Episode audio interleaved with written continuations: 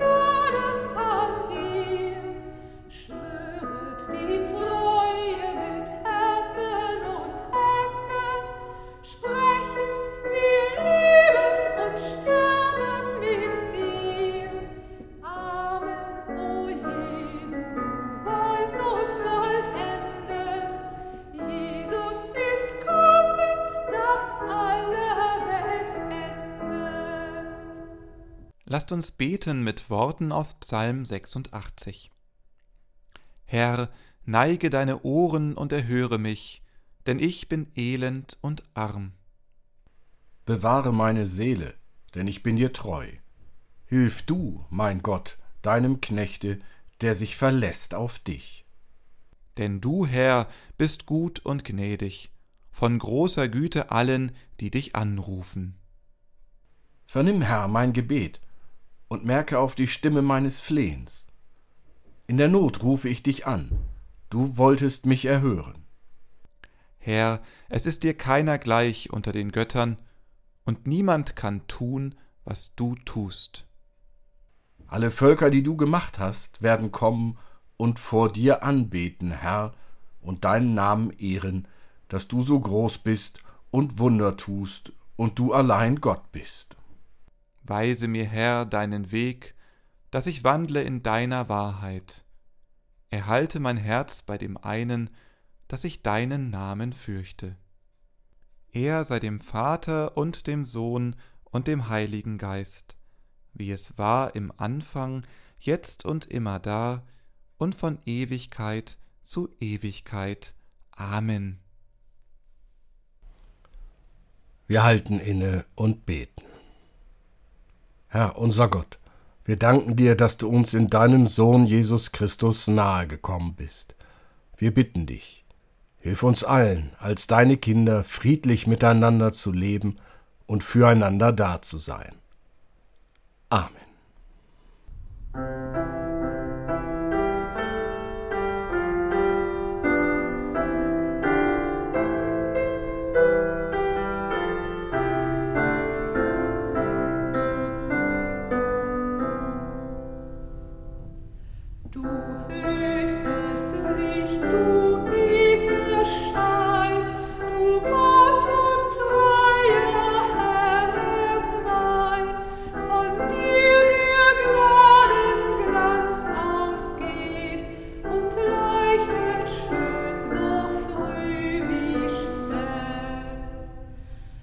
Das ist der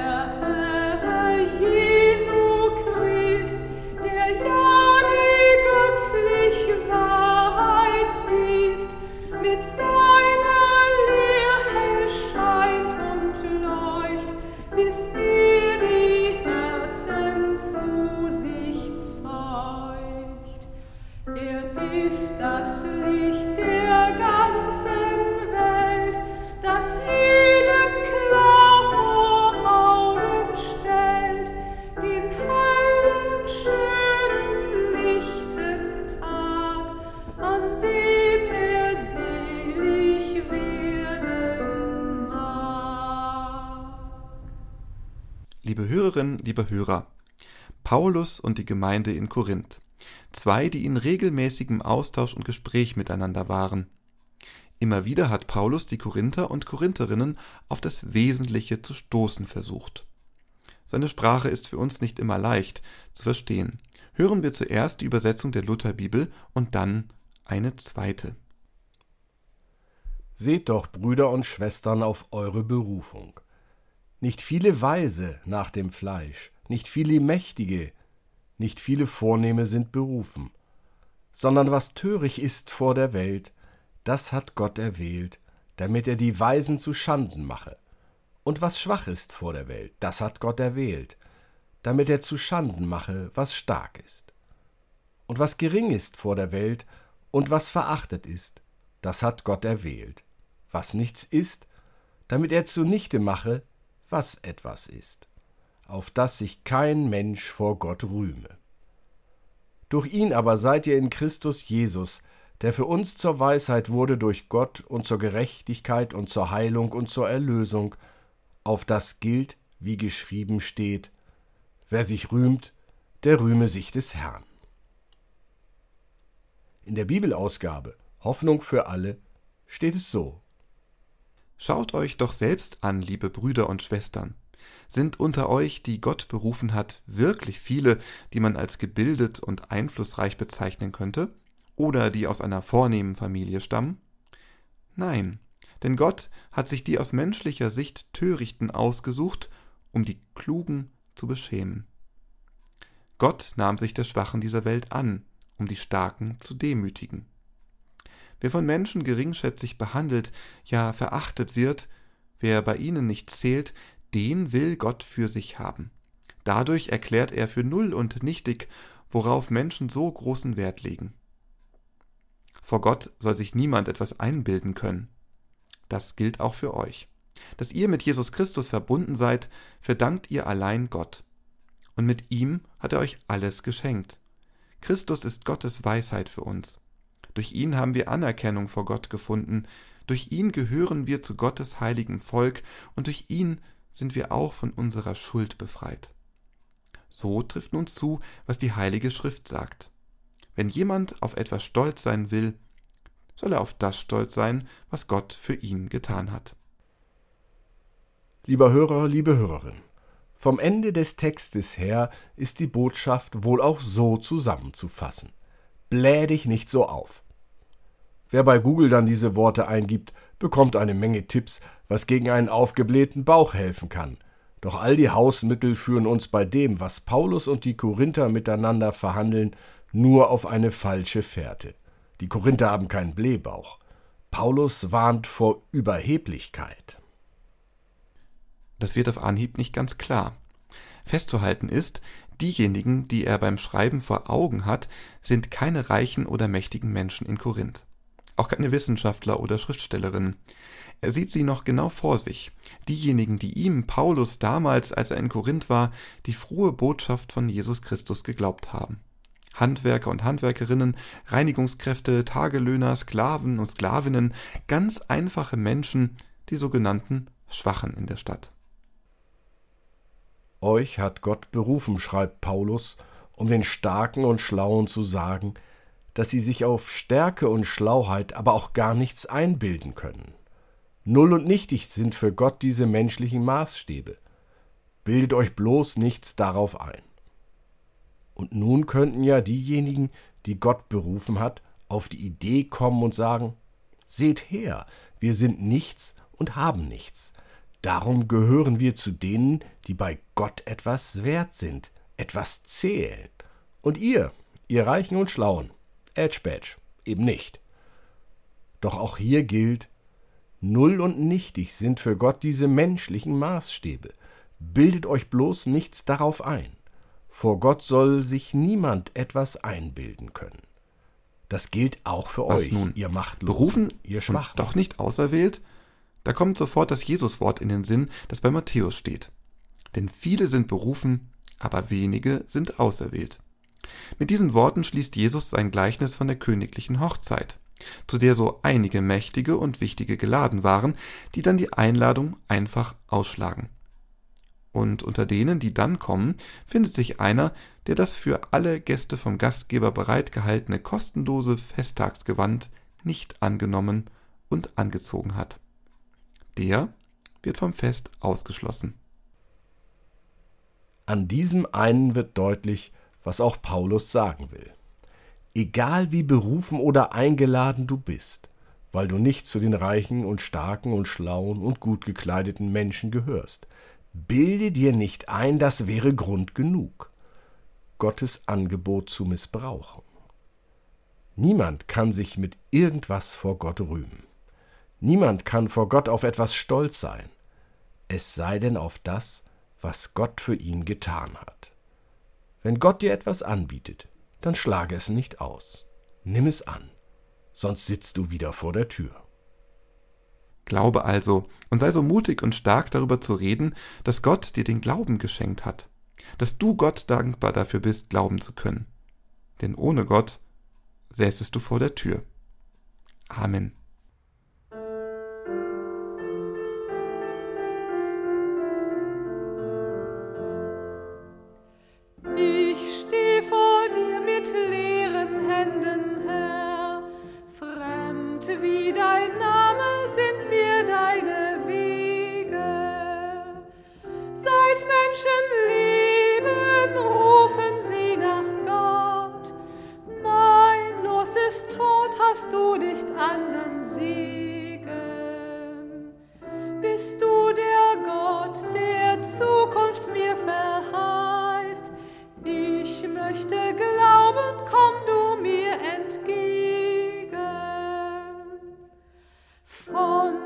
Zweifeln ist mein Leben übermannt.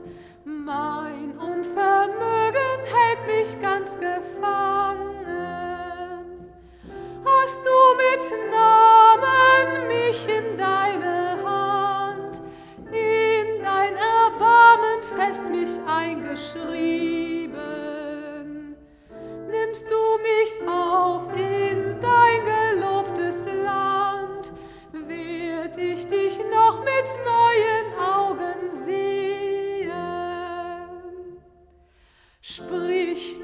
Das Wort, das tröstet und